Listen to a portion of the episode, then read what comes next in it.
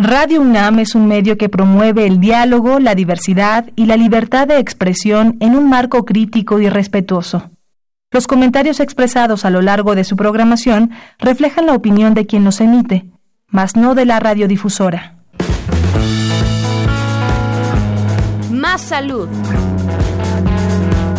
Radio UNAM y la Facultad de Medicina presentan Más saludable, más sexualidad más mente, más veraz, más confiable, más UNAM. Consulta nuestra revista www.massaludfacmed.unam.mx. Coordinación de Comunicación Social.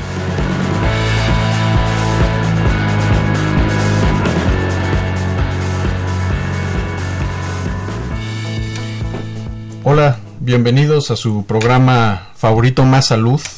Es un placer estar hoy otra vez con ustedes. Gracias por sintonizarnos y reciban un saludo de todo el equipo Radio UNAM y de la Facultad de Medicina que hacen posible esta transmisión. Nos acompaña hoy. Yo soy la doctora Magali Mancera Rangel. Y yo soy el doctor Sebastián García Saizó.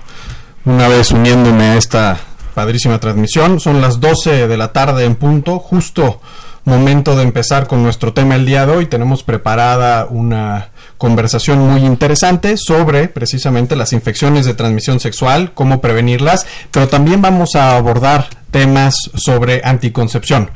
Por supuesto, temas eh, muy importantes desde el punto de vista poblacional, de gran interés para jóvenes y adultos, y también un tema muy relevante de salud que vamos a compartir con nuestras expertas del día de hoy. Se encuentran con nosotros la doctora Mónica, Mónica Aburto Arciniaga, quien tiene un doctorado y maestría en educación, y la doctora Ana Julia Antonio Suárez, especialista en el tema. Doctoras, buenas tardes. Gracias, buenas tardes. gracias. Aprovecho para recordarles los teléfonos en la cabina y que tengan un contacto permanente con nosotros. Es el 55 55 36 89 89 con dos líneas y el 800 505 26 88. Como todas nuestras sesiones, vamos a una cápsula y regresamos.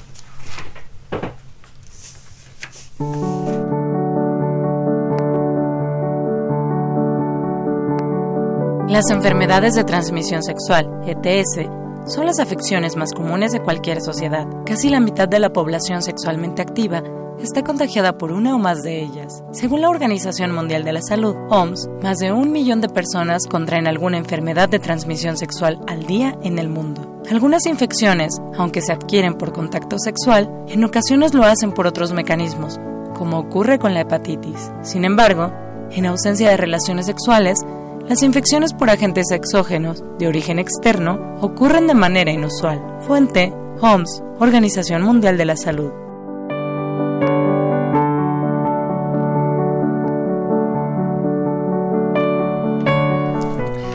Doctora, vamos a empezar con las preguntas y me gustaría preguntarles, ¿a qué edad en promedio comienzan las personas a tener actividad sexual? Bueno, híjole, la mediana nacional debe andar alrededor de los 17 años. Entonces, eh, eh, si, bien todavía eh, se están llevando a cabo encuestas nacionales para conocer con más precisión la, la, cifra, lo que sí hemos visto es que conforme avanza el tiempo, las adolescentes y los adolescentes comienzan a tener relaciones sexuales en etapas cada vez más tempranas. De ahí que, bueno, pues venga esta problemática que vamos a discutir el día de hoy, ¿no? Sí, justo me gustaría comentar algo porque yo estoy en un hospital de salubridad y vemos cada vez pacientes mucho más jóvenes, tanto embarazadas y que inician su vida sexual o con infecciones de transmisión sexual y nuestra mediana es de 12 años. Entonces, bueno, en un promedio. Eso quiere decir que pueden empezar antes de los 12 años o mucho después, ¿no? Pero la media es, es de 12 años. Ok, y en este sentido, el hecho de no hablar del tema no quiere decir que no exista o que no suceda. ¿Cuál sería la edad ideal para hablar sobre prevención? Ya que están empezando como a los 12 años, entonces está como... Pues lo que pasa es que eh, yo creo que esto eh, va de la mano con, con, lo que comentas al inicio. Debe de ser un tema que abordemos pues desde la familia en, en todo momento. La sexualidad, para empezar, es algo natural, es algo em, sano, que, que, es inherente al ser humano y que em, desde que el niño comienza eh, a tener de su cuerpo, de los hábitos higiénicos, de, eh, digamos, o, higiénicos y, de salud, eh, debería abordarse cada una de estas situaciones, de tal manera que cuando lleguemos a la prevención específica para este tipo de, aspectos, pues bueno, ya llevamos de gane cierta formación en, en casa. Entonces, bueno, ¿cuándo se debe hacer? Pues se debe hacer pues, en todo momento se debe de aprovechar cualquier momento la primaria, desde la primaria, vaya, en este caso hay diferentes momentos, digamos, en, la vida y hay, cosas que se tienen que abordar, pero pues prácticamente desde que inicia la vida escolar. Ok, ¿el término correcto sería infecciones de transmisión sexual o enfermedades de transmisión sexual? Actualmente es infecciones de transmisión sexual. De hecho, la última bibliografía de la OMS lo maneja como infecciones. Esto es porque eh, eh, patógenos, estos microorganismos no generan síntomas, entonces no podemos hablar de una enfermedad. Eh, y, pero sigue habiendo una infección al final de cuentas. Por eso es lo más, lo más Digamos que es el término más correcto, ¿no? Para el final, bueno, ya, ya independientemente del término que se utilice, pues esto conlleva una condición clínica que, que idealmente pues hay que prevenirla, ¿no? Claro, ¿qué infecciones de transmisión sexual no generan síntomas? Porque comentaban que, había algunas que no generaban síntomas. Sí, pues la más frecuente, y de hecho es la, más común en, las mujeres eh, mexicanas, es el virus de papiloma humano. Y no, no va a generar ningún síntoma em, clínico, o sea, que la paciente lo, lo perciba.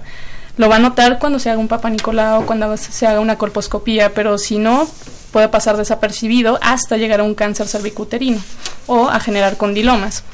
Y pueden haber condilomas a nivel cervical o vaginal que la paciente nunca los vea y entonces eh, pues nunca se va a dar cuenta que tienen la infección. Otras infecciones como gonorrea, clamidia, micoplasma son em, infecciones o patógenos que no generan un síntoma característico. Puede pasar como una infección eh, vaginal común, un eh, leucorrea que es flujito, comezón, usa óvulos, usa muchos tratamientos y no se le quita, entonces estaríamos pensando en una infección de transmisión sexual, pero no es un síntoma común, bueno, no es un síntoma específico más bien para una para uno de estos. Pasaría lo mismo con los hombres, porque comentábamos sobre las mujeres, pero con los hombres pasaría lo mismo que no manifieste síntomas. Exacto. Sí, de hecho, en el caso del hombre, el exportador para, para virus de papiloma humano y posiblemente tengan alguna manifestación, eh, alguna uretritis, eh, alguna molestia, vaya, eh, para orinar o también puede haber cierto flujo, comezón, ardor, pero efectivamente, o sea, vaya, no, no se asocia directamente con una infección de transmisión sexual en particular. A ver, sabemos, sobre todo entre los jóvenes, hay una, una preocupación este, muy importante por la anticoncepción, es decir, generalmente buscan este, algún método para prevenir un embarazo, pero no tanto ¿no? para prevenir una, infección. ¿Qué, podemos hacer? ¿Qué mensaje podemos eh, dar para justamente enfatizar este, este problema de las infecciones de transmisión sexual y la importancia de prevenirlas. Eso es algo súper curioso que estamos viendo en la población actual, o sea, se está perdiendo el miedo a las infecciones de transmisión sexual y el embarazo también yo creo que se está perdiendo el miedo porque tenemos cifras cada vez, somos el primer lugar de, embarazo en adolescentes a nivel mundial. Eh, el mensaje es que siguen existiendo las infecciones de transmisión sexual, generan em, problemas a futuro, como el cáncer cervicuterino, como SIDA, que eh, siguen prevalentes, y estamos viendo cada vez más sífilis, que era una enfermedad que ya no se veía en México y que poco a poco ha ido resurgiendo y justamente es por el uso de no de por el no uso de, preservativo, ¿no? Y a ver, hablando entonces, pasando un poco a la anticoncepción, ¿Qué es esta, qué es la anticoncepción? ¿Cuál es este concepto? ¿Cómo lo entendemos en este marco de, gran relevancia? Mm, pues la anticoncepción son los mecanismos por los cuales se evita un embarazo no deseado. Y son mecanismos que pueden ser naturales, eh, de, barrera. de hormonales, definitivos. Los únicos definitivos son obviamente por cirugía y eh, se pueden ocupar en todas las edades. Eso es algo muy importante porque muchas veces pensamos en anticoncepción y luego, luego nos vamos a pastillas y pensamos que las adolescentes no pueden ocupar pastillas anticonceptivas y eso es un error. O sea, una mujer o un hombre que inicia vida sexual activa, sea la edad que sea, necesita un método anticonceptivo. ¿Cuántos jóvenes realmente acuden a centros de salud por un método anticonceptivo o por enfermedades de transmisión sexual como tal? Digo, la verdad es que no, no, no tengo yo una eh, cifra. Eh, lo que sí sabemos es que eh, la Secretaría de Salud se conoce como Centros de Servicios Amigables. Son centros especializados para dar atención a los, a, las y a los adolescentes en materia de salud sexual y reproductiva. Y pues a fecha actual tenemos más de 2.500 de, de estos centros en las 32 entidades federativas. Em, no tengo las fechas, eh, las cifras exactas, sin embargo sí sabemos que están a disposición de ellos para que acudan de manera, eh, pues, ¿cómo decirlo? Son lugares gratuitos para ellos, son lugares en donde les pueden dar apoyo eh, médico, psicológico, por trabajo social, hay promotores de la salud, pueden acudir solos, pueden acudir con su, grupo de amigos, pueden acudir con algún familiar y no necesariamente tiene que estar eh, eh, alguien responsable de ellos. ¿A qué voy con esto? Em, pues el embarazo, en este caso no planeado, pues se, ubica principalmente con, con, el grupo etario de los adolescentes. Entonces no necesariamente tienen que ser personas mayores de edad para poder recibir la información y eso es muy importante. ¿Cuáles son las principales barreras justamente en este acceso a, servicios de salud, acceso a métodos de planificación familiar, anticonceptivos, ¿no? particularmente, y de, por supuesto de prevención de infecciones de transmisión sexual? ¿Cuáles son estas barreras que se han identificado? ¿Por qué los jóvenes no asisten, no acuden a estos centros de atención? ¿Por qué no solicitan justamente estos, esta información? ¿no? Miren, eh, les comento, yo ahorita estoy a cargo del programa de prevención de embarazo en adolescentes en la Facultad de Medicina de la UNAM. Eh, la experiencia que hemos tenido con los estudiantes y con población abierta y con algunos otros eh, estudiantes también de la propia Universidad Prepa, CCH, pues son específicos. Uno, pues que en sí hay un alto porcentaje de, de, los adolescentes que no planean tener la relación sexual. Eso está este, documentado, ¿no? Entonces, eh, tampoco ve necesario en su momento pues contar con esta protección. ¿Por qué? Pues porque digo hay una serie de factores a lo mejor eh, individuales que, que, que digamos eh, se gestan en una eh, situación en donde no planifican la, relación sexual. Otro, pues sí, sí hablan del, del desconocimiento, pero ¿Qué nos dicen los jóvenes? Bueno, sí, sí conozco mi centro de servicios amigables, pero es el de mi comunidad. ¿Les sigue dando pena? ¿Sí? Le sigue dando eh, vergüenza eh, entrar y, preguntar y, requerir la ayuda necesaria, porque además, pues bueno, no solamente es cuestión de anticoncepción, no solamente es información, ahí te ofrecen los métodos anticonceptivos de manera gratuita. ¿Qué otra cosa existe? Eh, yo he identificado con, con los, em, los colegas que trabajan en el programa de prevención que pues a veces no le tienen confianza incluso a los propios métodos que eh, la propia Secretaría eh, otorga, ¿no? Y que es algo que se ha comentado en, en, esa discusión, cuando realmente mm. tienen toda la calidad que cualquier otro método anticonceptivo que puedan conseguir este por su cuenta, ¿no? Entonces, eh, son esas en sí la familia. Sigue siendo un tema que no se habla en la familia no el tabú social alrededor de este son mitos son muchas muchos mitos alrededor no no es como cuando hablas de es que fíjense que el médico me diagnosticó diabetes o eh, así como se promueve la, la, la higiene bucal bueno pero no se promueve la salud sexual ¿Y cuál es, cuál es la recomendación? ¿Cómo, ¿Cómo podemos como sociedad contribuir a disolver justamente todos estos mitos, estos tabús que impiden este acceso? ¿Qué ¿Cómo podemos ser más abiertos al respecto? Es que, es, o sea, desde mi experiencia en la clínica privada, o sea, siempre que llega un adolescente a la consulta entra con la mamá. Entonces ya desde ese momento ya no se le puede preguntar cuántas parejas, cuándo iniciaste, o sea, hay, mucho tabú. También nosotros médicos, eh, desde la facultad se nos enseñó que no se podían hacer esas preguntas si había un papá, ¿no? Entonces ahí ya es una barrera, yo creo que la principal barrera es cultural. ¿Cómo podemos hacerle? Pues teniendo en cuenta la importancia de que es peor que un hijo tenga una infección de transmisión sexual como VIH, BPH, que al, final de cuentas le puede causar más problemas, o un embarazo, que eh, tenga relaciones, ¿no? Queremos como padres cegarnos y cerrarnos a que no, mi hija va a llegar virgen al matrimonio y, y no me importa si, si no tiene la información, ¿no?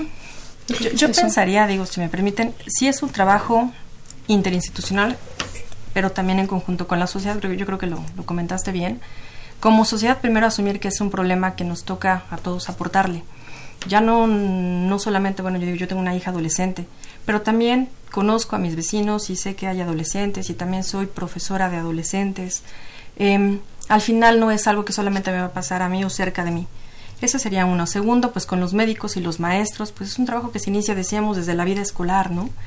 Eh, ¿Qué les diría yo a los, a los padres, a, las culturas actuales? Que sí, que, que, en este, eh, pues este mundo es distinto al que nos tocó a nosotros, una realidad distinta al que les tocó a nuestros padres hace, claro, hace 30 años, ¿no?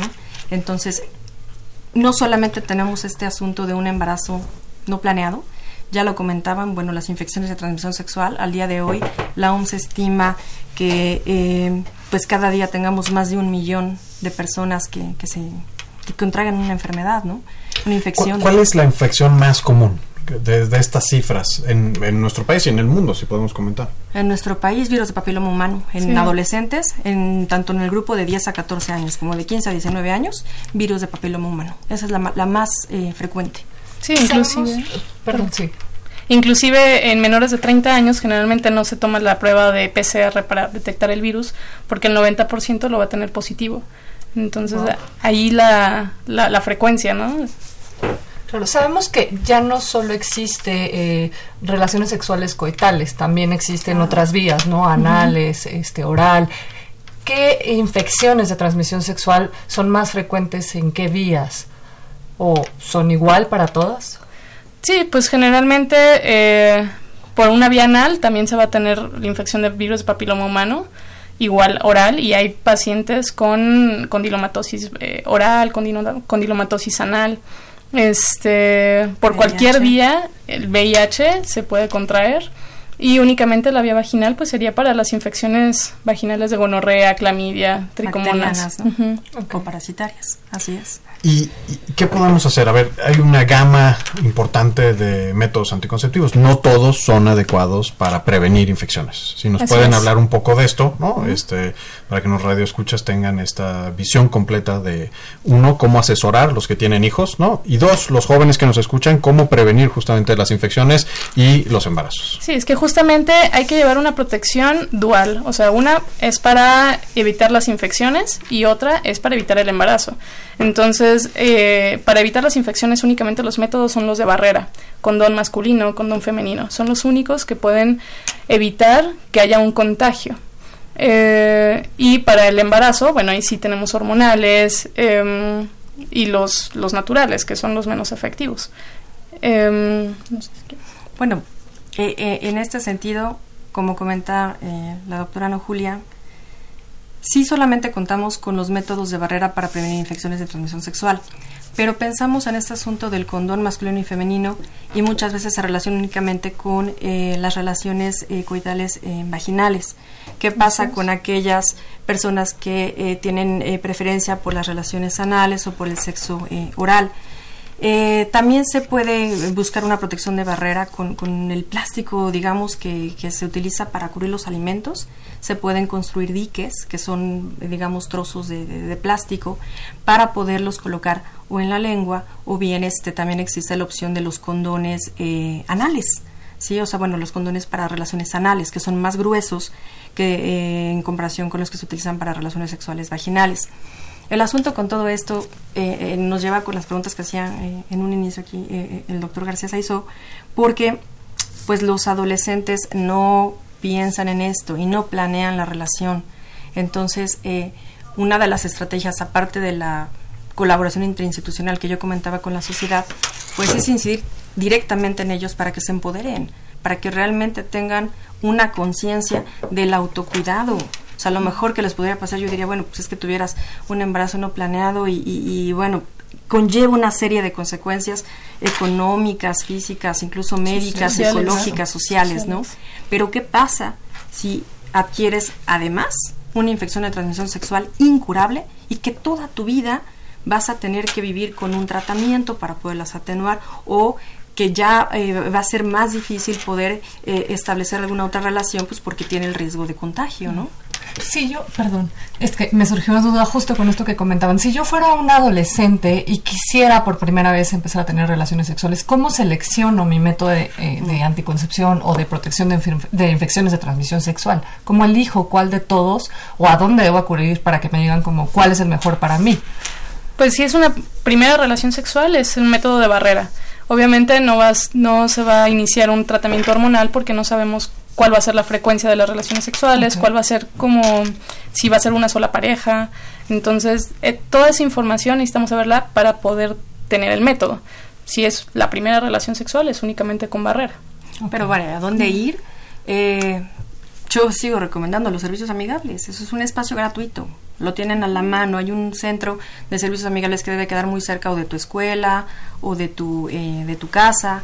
Eh, si es posible, bueno, pues en la Universidad el Nacional Autónoma de México tenemos algunos servicios. Tenemos nuestro eh, centro de, universitario médico, en donde también se, se da esa información. Em, y en sí, pues bueno, lo ideal sería visitar al médico para que te pudiera explicar la gama de anticonceptivos que están disponibles, un poco lo que dice la doctora, bueno, pues vamos a indagar, ya iniciaste vida sexual, ¿cuáles son tus planes? Parte del empoderamiento es insistirles en que tengan un plan de vida que, que promovemos nosotros en el programa de prevención de embarazo, no es no tengas relaciones sexuales, o sea, al final de cuentas esa es una decisión tuya, es un derecho no sexual eh, y reproductivo tuyo, pero si les promovemos, planéalo, sí, ten, ten, ten eh, esa eh, precaución de, de, de pensar en qué es lo que quieres para ti para un futuro. Yo, yo me gustaría cambiar un poco el enfoque, ¿no? Porque estamos muy dirigidos a el consejo justamente a, la población, digamos, a los jóvenes, en particular énfasis, por, por supuesto, a la población universitaria, ¿no? Que, a la que nos debemos todos, pero ¿Qué pasa ahora la recomendación hacia los médicos, a nuestros colegas que nos escuchan, que tienen contacto en, muchos momentos con jóvenes que probablemente buscan este tipo de asesoría? ¿Cómo podemos, qué consejos se les da al médico para tener esta mayor cercanía, poder ser mucho más empático con los jóvenes a la hora de eh, eh, ofrecer, sugerir un uso adecuado de algún método anticonceptivo? ¿Qué, qué recomendación les pueden dar?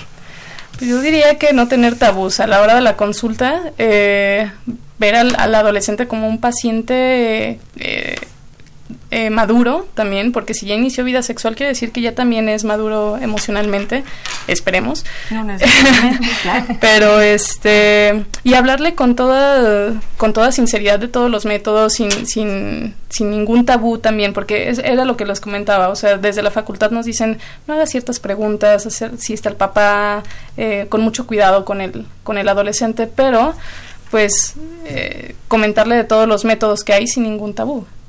Y es que además, bueno, eh, mi consejo es que mm, parte de nuestra formación es seguir em, cultivando las habilidades de, comunicación que tenemos que desarrollar con, nuestros pacientes. Este tema es sumamente sensible y si bien puedes tener adolescentes que ya tengan eh, una madurez eh, psicológica, también estamos ciertos que se trata de una población sumamente vulnerable.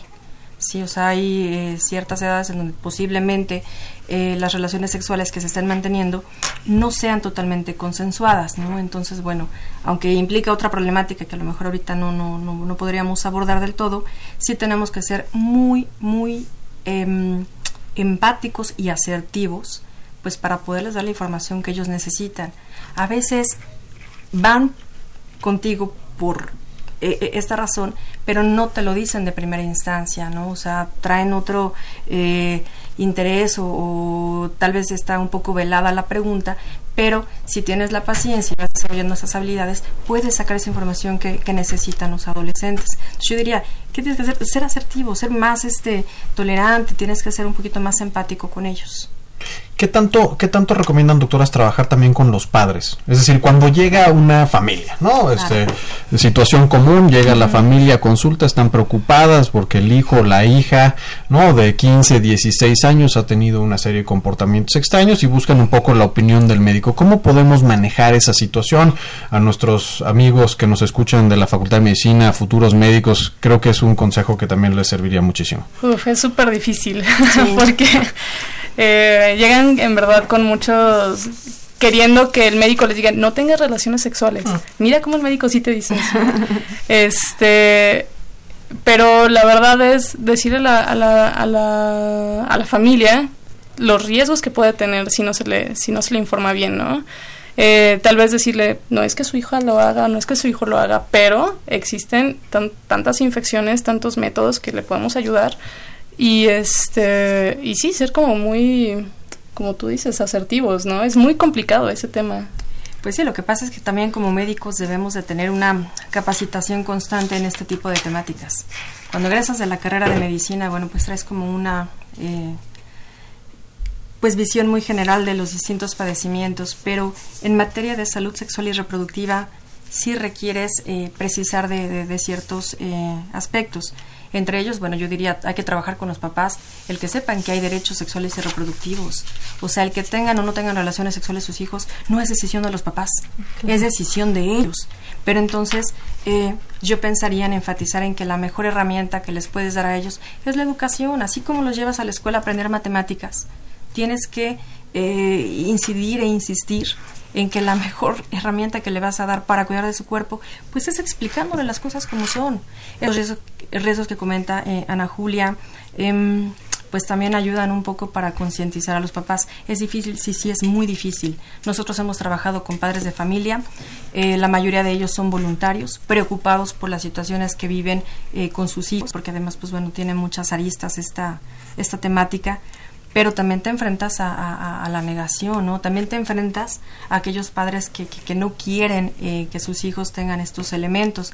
Aún así yo les diría, es obligación de nosotros dar la información completa, veraz, eh, específica, ¿no? Y seguir insistiendo en que, pues bueno, es algo que solamente les vas a poder dar a ellos para, para poder contender ¿no? con estas problemáticas. Sí, ellos lo van a hacer sin con y a pesar de. A pesar de. No te van Decíamos que hay centros eh, amigables, ¿no? Ya decíamos hace rato. Pero ¿qué pasa si yo soy, o sea, si soy médico cirujano, estoy estudiando la carrera de medicina, pues tengo afortunadamente mi eh, seguro social y soy derechohabiente, ¿no? Pero si yo no fuera derechohabiente o no estuviera, por ejemplo, en la UNAM, estuviera en otra parte, y yo quisiera iniciar mi vida sexual, ¿puedo ir a solicitar preservativos o condones al IMSS o al ISTE, aunque no sea derechohabiente? Así es, sin problema. Pueden ir, em, y no solamente los adolescentes, eh, realmente le dan atención a cualquier persona que llegue y toque. Eh, eh, le, dan este enfoque de servicios amigables, pues precisamente por los tabúes y porque ya habíamos comentado que a los jóvenes les da pues vergüenza, pena acercarse, ¿no? pueden ir y no solamente es ir a pedir el método de barrera, deme mi, mi, este, mi condón. Eh, México es el único país que eh, oferta de manera gratuita los 14 métodos anticonceptivos. Entonces, la, la, la, idea de esto es que sepan que ellos se pueden ir a asesorar, eligen el método que mejor les convenga dependiendo sus actividades, la frecuencia de actividad sexual, las eh, posibles consecuencias de cada uno de los métodos. Y el método es gratuito. Si no tienen por qué irlo a, comprar en ningún lado. Sí, eso es algo súper importante, perdón, perdón que te interrumpa. Eh, porque muchas veces pensamos que una cirugía como una salpingoclasia también va a costar y no, eso también es gratuito, entonces las mujeres también se pueden acercar para, para una salpingoclasia, los hombres para la vasectomía y es completamente gratuito. Hablaban hace unos momentos de los anticonceptivos disponibles, ¿no? Y hacían una división. Barrera, nos queda claro, son los principales que usamos en el caso de la prevención de las infecciones de transmisión sexual, ¿no? Pero, a ver, ¿qué pasa con los dispositivos, como se conocen comúnmente? Ya hay una gran variedad de dispositivos, hay incluso este, conceptos, este, mitos alrededor de, los dispositivos, ¿no? Este, ¿Qué nos pueden decir? sobre este tipo de métodos anticonceptivos? Bueno, pues los dispositivos, generalmente se ocupa ese término para los dispositivos intrauterinos, que es el DIU, comúnmente llamado. Eh, dentro del DIU, bueno, hay otra rama que se llama, que son sistemas intrauterinos, que son los que tienen hormonas. Entonces la diferencia con el con el Mirena, por ejemplo, con el Jaides, que son no sé si podía decir marcas, pero este son los métodos que tienen eh, hormonas que son progestágenos y que evitan que haya un embarazo y son eh, por dos formas, tanto mecánica, es un dispositivo igual intrauterino y aparte tiene una función hormonal. Entonces, esos son los más frecuentes. También está el dispositivo que se pone en el brazo, que le han llamado chip y muchas, de muchas formas, que es el implante, ¿no? y el implante subdérmico eh, hay varias presentaciones, eh, están las presentaciones de 3, 4 y 5. Y dependiendo de cuántos años dura, es la cantidad de, de, tubitos que, tiene, ¿no? Entonces, la más frecuente que se ocupa en el sector salud es, el de 3 años. Este, esos son los más frecuentes. Vamos a hacer una pausa en este momento. Les recordamos el teléfono en cabina. Este, si se quieren comunicar con nosotros más allá de las redes sociales, es el 55 36 89 89 con dos líneas y el 800 505 26 88. Volvemos en breve.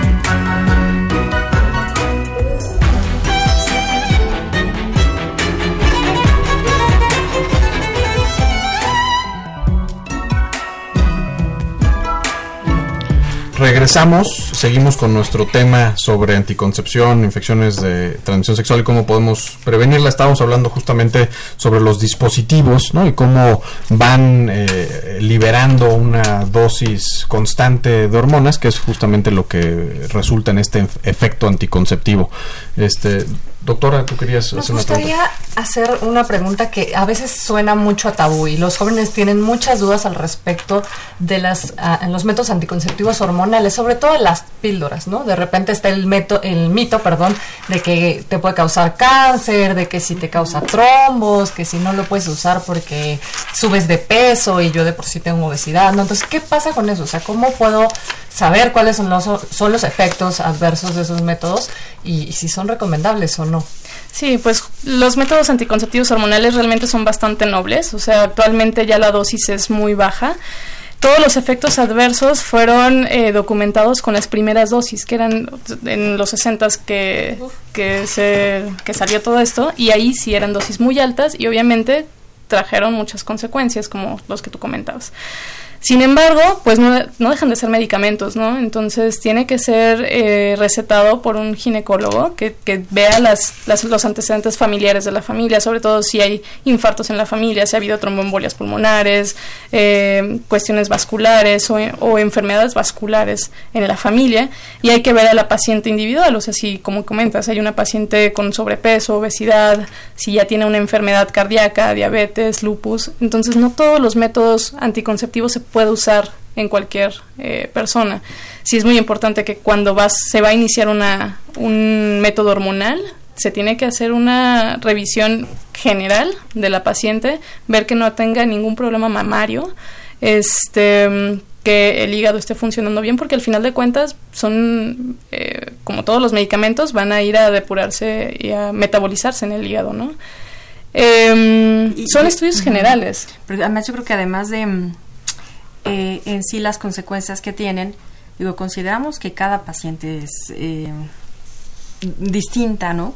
Entonces, eh, las diferentes consecuencias se van a presentar dependiendo de lo que comenta la doctora, pero por otro lado, dentro del interrogatorio, hay que explorar incluso cuáles son sus hábitos de vida y a qué se dedica la persona, porque tiene el detalle de que eh, tienes que tomarlos pues todos los días a la misma hora. Entonces yo no entiendo eh, aquí en ese sentido eh, cómo es que también como médicos a veces se nos olvida que esta persona que está enfrente de nosotros no solamente viene por la cuestión este física, no hay que verlo de manera integral y si realmente ese es el método que, le, que le conviene, sobre todo un adolescente, ¿no?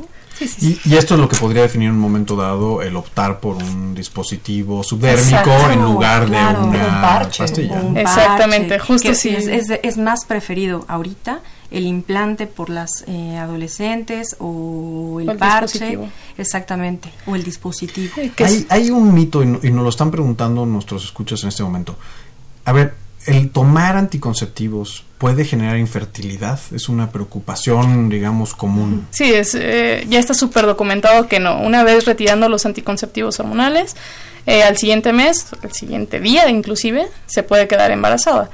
Eh, es diferente con los de... Mm, con los métodos que son de depósito, como las inyecciones o el DIU o el implanón, este, o el implante, perdón que tarda un poquito más en recuperarse la función ovárica, pero tarda un poquito de tres a seis meses. No es que genere se infertilidad, se reactiva, exactamente. Con el dispositivo pasaría lo mismo. Exacto, pasaría lo mismo. Hay un periodo de tres meses en que eh, se vuelve a, a, la ovulación regular y a que el endometrio genere otra vez un crecimiento adecuado para que ya haya un, una función ovárica normal.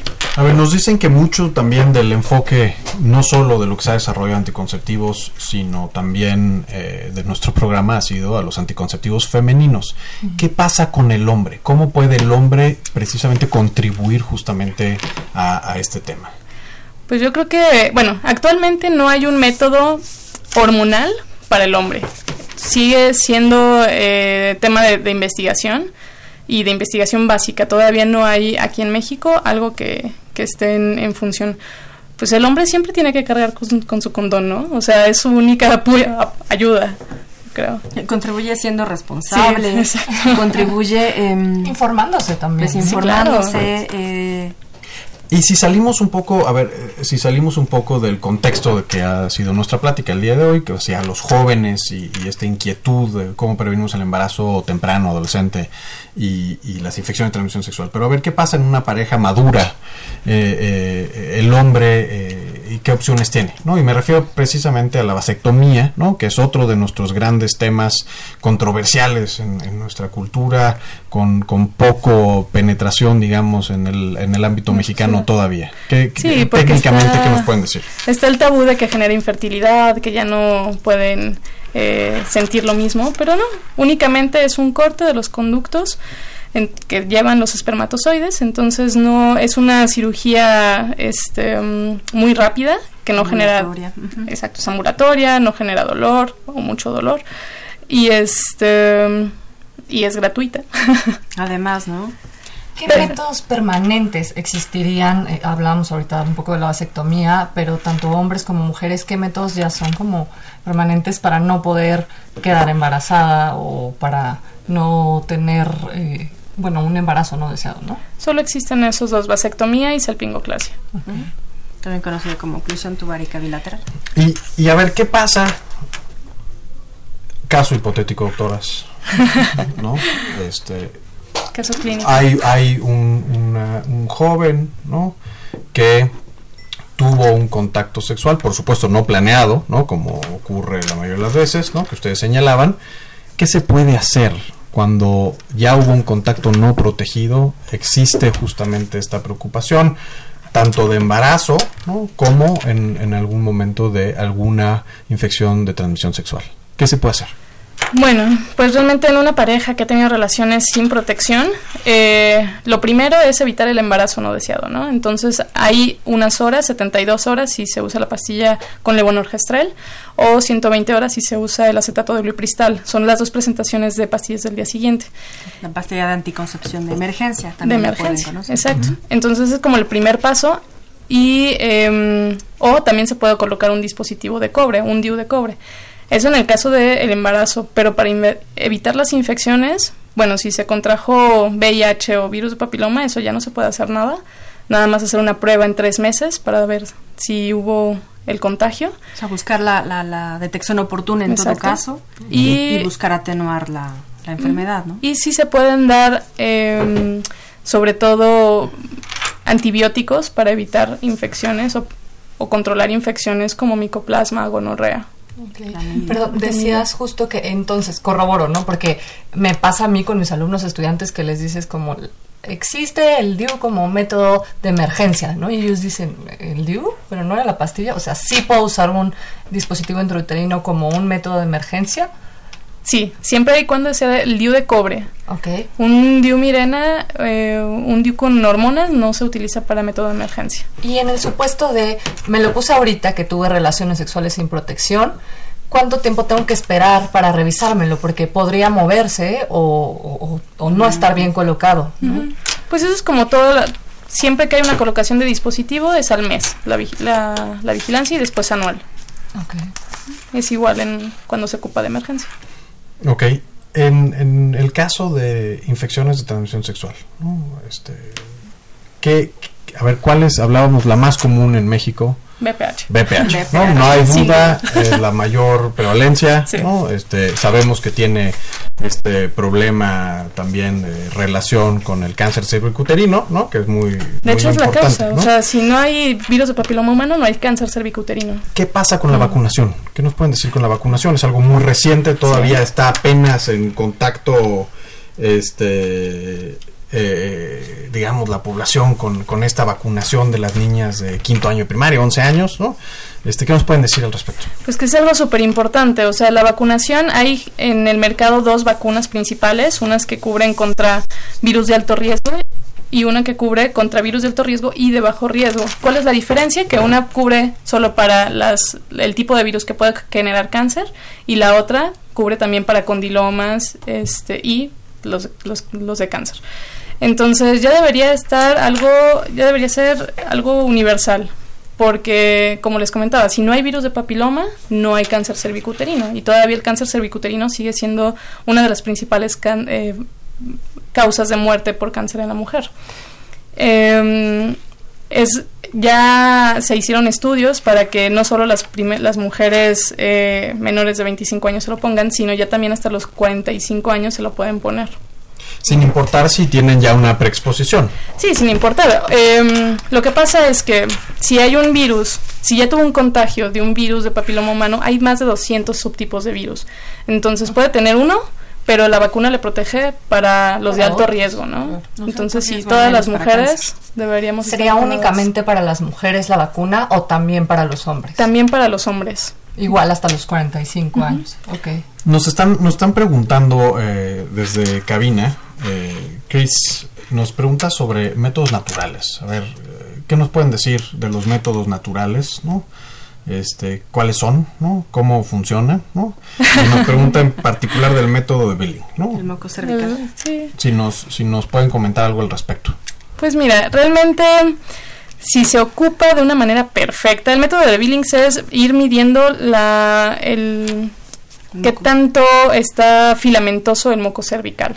En, en palabras eh, médicas. las mujeres tendrían que tener el hábito de eh, con sus dedos índice y pulgar eh, está revisando sus genitales para tocar el conocer la textura ¿no? y densidad del moco. el moco o la secreción que secreta. Pero es que es algo tan complicado. O sea no es no es algo que hagamos comúnmente no pero eso se podría alterar, ¿no? Una infección de, transmisión sexual podría alterar el, la consistencia. Es que para allá íbamos, o sea, la mujer tiene que estar totalmente eh, involucrada y conocer su cuerpo tan bien como para saber todos los días cómo es que este moco cervical, este moquito, este flujito, digamos, que se produce, este flujo, eh, va cambiando a lo largo de su ciclo.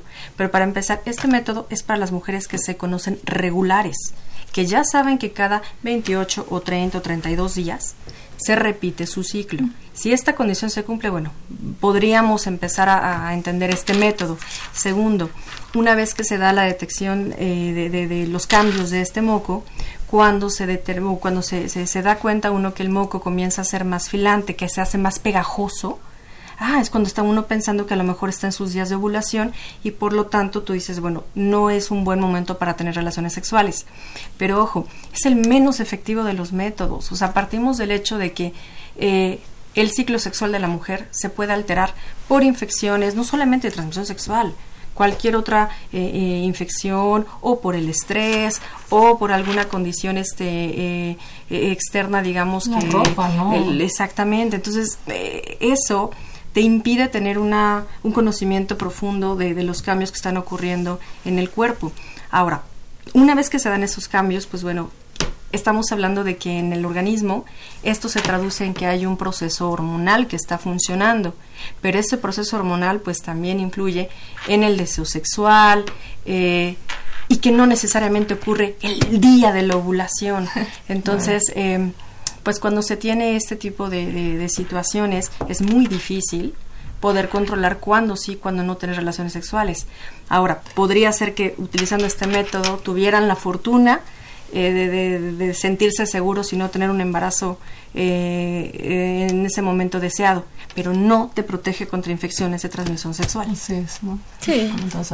Leslie, Leslie nos comenta que tiene un implante, eh, un implante subdérmico de duración de tres años, y nos pregunta sobre la interacción que existe con antibióticos y que si existen algunos otros elementos que puedan interferir con la acción del método anticonceptivo con la acción. No, eh, realmente no tiene ninguna contraindicación con el uso de otros medicamentos. Como les comentaba, siempre y cuando el hígado esté sano, eh, no hay ningún problema. Y no existe esto que nos comenta, esta interacción, pérdida de... que sea menos efectivo. Por que sea menos efectivo con el uso, por ejemplo, de antibióticos, que era parte Con antibióticos no, y con los, con los medicamentos comunes no. Obviamente, si usa antipsicóticos, si usa anticonvulsivantes, entonces sí hay una interacción y disminuye el Em, el porcentaje de efectividad del método anticonceptivo. De ahí la importancia de hacer una historia clínica completa. Tendríamos que tener cuidado con los medicamentos psiquiátricos, ¿no? En especial. Nos preguntan también, ¿qué pasa con el uso constante de anticonceptivos? ¿Es recomendable tener esta continuidad? ¿Cuánto tiempo se puede utilizar en el caso de los hormonales o incluso de los implantes subdérmicos? ¿Podemos simplemente eh, sustituir los implantes permanentemente o se recomienda una pausa entre estos tratamientos hormonales? ¿Qué nos pueden decir? Pues hay muchos estudios al respecto de si generan sobre todo cáncer de mama, ¿no? Por ejemplo. Este, y los estudios son controversiales. Hay unos que comentan que sí aumenta el riesgo y hay otros que, no aumenta el riesgo de cáncer de mama, que es el principal, la principal preocupación de usar tanto tiempo el método anticonceptivo. Este, hasta el momento no hay un tiempo límite de uso de anticonceptivos. Se ocupa, por ejemplo, eh, o se transporta lo que estábamos en pacientes postmenopáusicas de solo 5 de 5 a 7 años máximo de uso de, terapia hormonal y eso es lo que se traspola a las, a las personas premenopáusicas. Pero hasta este momento no tenemos un tiempo límite. Y yo creo que va de la mano con planear tu, tu vida. Si al final de cuentas estamos hablando de que eh, ya tuviste una paridad satisfecha, ya no quieres tener más hijos o ya formaste tu familia, pues bueno, a, lo mejor pensar en otro método definitivo en lugar de estar eh, optando por aquellos eh, anticonceptivos que implican pues una dosis de, hormona o, que, o, que, tuviera otras consecuencias, ¿no? Eh, al final, pues bueno, va en función de eso. ¿Qué es lo que tú quieres para Claro, o al revés, ¿no? O sea, ¿qué tal que quiero quedar embarazada en cinco años, entonces me pongo un implante y después lo cambio, Así es, exactamente nos, nos comentan aquí, nos hacen un comentario justamente sobre, eh, volviendo a las infecciones de transmisión sexual, ¿no? Este, hay, y ustedes lo comentaban, ¿no? Infecciones o enfermedades que no presentan síntomas. Es decir, eso no quiere decir que no sean enfermedades, ahí están, ¿no? La persona es asintomática, ¿no? Entonces, ¿cuáles son los que sí podemos detectar? ¿Qué podemos detectar en nuestro cuerpo, ¿no? De alguna infección de transmisión sexual que pudiese ser un dato de alarma, ¿no? Y que le preocupe a alguna persona y, por supuesto, ¿no? Lo, invite a visitar a un médico. Pues yo diría que no tendríamos que esperar a que haya un síntoma recurrente, pero, o sea, siempre, una vez que inicia vida sexual, su vigilancia anual con, con su ginecólogo, ¿no? Eh, pero las infecciones recurrentes cervicovaginales es lo más, lo más fácil de detectar. Flujo constante que no se quita con una, una aplicación de óvulos, entonces hay que tomar muestras, ¿no? ¿Qué características tendría ese flujo para que yo diga tengo cándida, tengo garnerela? ¿Cómo podría saber como mujer? Este flujo no es normal y probablemente es de una infección. Bueno, más bien el flujo normal como es, ¿no? sí, este, Pero digamos, como que hacia dónde eh, puedo saber más o menos qué agente es lo que lo está causando. Claro, hay el flujo abundante con mal olor que causa comezón, ardor, que se ve rojita la zona vulvar, eritematosa. Este, eso obviamente no es un flujo normal. El flujo normal, o si lo pongo entre comillas, este, es el flujo de la ovulación y es transparente o blanquecino, no tiene olor, no causa comezón. Eh, eso es lo, normal. Si tenemos el otro, entonces es una infección. ¿Y en hombres? lo mismo, un flujo eh, que es muy común, o sea, de gonorrea hay un flujo blanco a través de la uretra, puede generar, por ejemplo, cándida puede generar eh, que el glande esté rojo, eritematoso, y que genere comezón o inclusive haya escamas alrededor del glande. Entonces, cualquier tipo de molestia, sintomatología, ya sea urinaria en caso de hombres, vaginal también en caso de mujeres, por supuesto, amerita una consulta al médico, aunque aunque el énfasis debe estar siempre en esta prevención que hemos comentado ampliamente, la utilización correcta de los métodos anticonceptivos y la visita periódica para consejos con nuestros médicos eh, eh, de confianza. Sí, para diagnóstico de enfermedades asintomáticas. Me gustaría retomar, hace rato comentaba la doctora Burto que podían usar como algún dispositivo de barrera en la cavidad oral. Y es que tenemos nosotros un dato curioso por aquí que dice que en Inglaterra se han encontrado preservativos más antiguos, los cuales eran secciones de tripas de animales con una de las puntas atadas. Se cree que antes de ser usados se sumergían en leche tibia para que se ablandaran. O sea, me, acordé justo hace rato que comentábamos esto de, barrera, ¿no? O sea, sí existe y desde hace mucho se, se utilizaban. Este, pues sí. Em, evidentemente se, se, empieza a tener a lo largo de la historia pues conocimiento de eh, la manera en la que las personas quedan embarazadas o bien en este caso para a tener alguna infección de transmisión sexual. Digo, queda claro que, que, eso pues iba a terminar posiblemente en un embarazo y en una infección este eh, bastante fuerte en, ambas, eh, bueno, en la pareja, ¿no? Y hablando en cuestión del... Ay, perdón, doctor. Pero digo, la, pregunta que decían de, mm, eh, por ejemplo, los diques para relaciones orales, es, es una manera posiblemente de, de, de protegerse porque al final de cuentas, pues estamos utilizando un método también de barrera, ¿sí? Entonces, bueno, yo creo que va por ahí, pero bueno, este sí no, no va sumergido en leche. y hablando un poco justo de la leche, ¿qué tan efectiva es la lactancia como método anticonceptivo? No, bueno, la lactancia no es un método anticonceptivo, es un periodo en el posparto, ¿no? Pero este, que el hecho de que no haya menstruación no quiere decir que no puede quedar embarazada.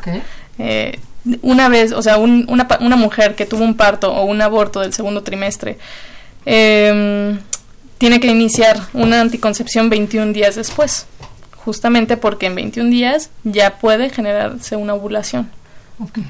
No hay que esperar toda la, lactancia para iniciar un método anticonceptivo. Y se recomienda precisamente esto, Claro, se recomienda.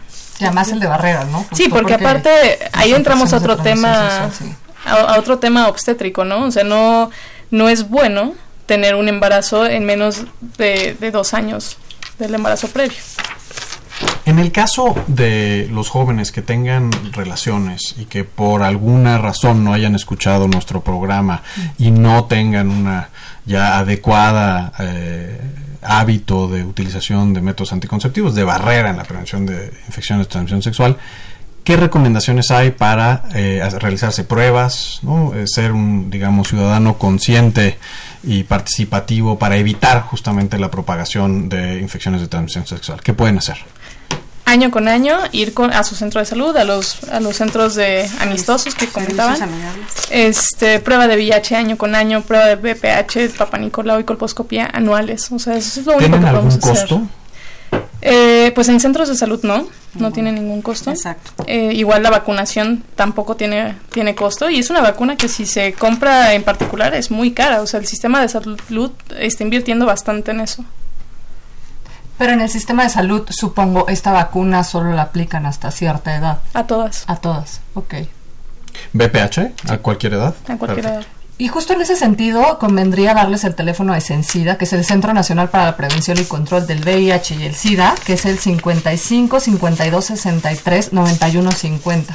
Ahí les pueden contestar también todas sus dudas si es que ya, ya ocurrió este, esta relación sexual sin protección. Y, y podrían buscar información confiable en eh, igual la página de la Secretaría, eh, en el Centro Nacional de Equidad de Género y Salud Reproductiva. Ahí viene toda la información, todo el directorio de los centros de servicios amigables de todas las, digamos, de toda, todo el país. Y por supuesto, para nuestra población universitaria también tenemos el centro de atención en, pues está el centro médico universitario exactamente y pues en facultad de medicina está el programa de prevención del embarazo en adolescentes perfecto Pues muchas gracias, doctoras. Agradecemos su participación en, en nuestro programa. Estuvieron con nosotros, les recordamos la doctora Mónica Aburto y la doctora Ana Julia Antonio Suárez. Yo soy el doctor Sebastián García Saizó. Yo soy la doctora Magali Mancera.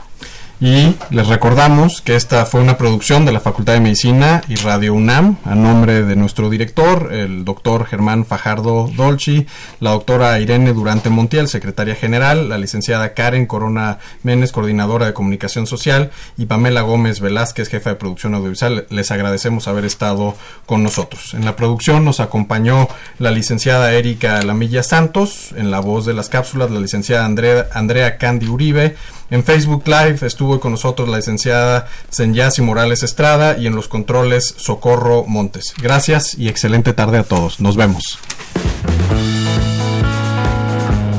Radio UNAM y la Facultad de Medicina presentaron Más Salud. Consulta nuestra revista www.massaludfacmed.com unam.mx. Coordinación de Comunicación Social. Más UNAM.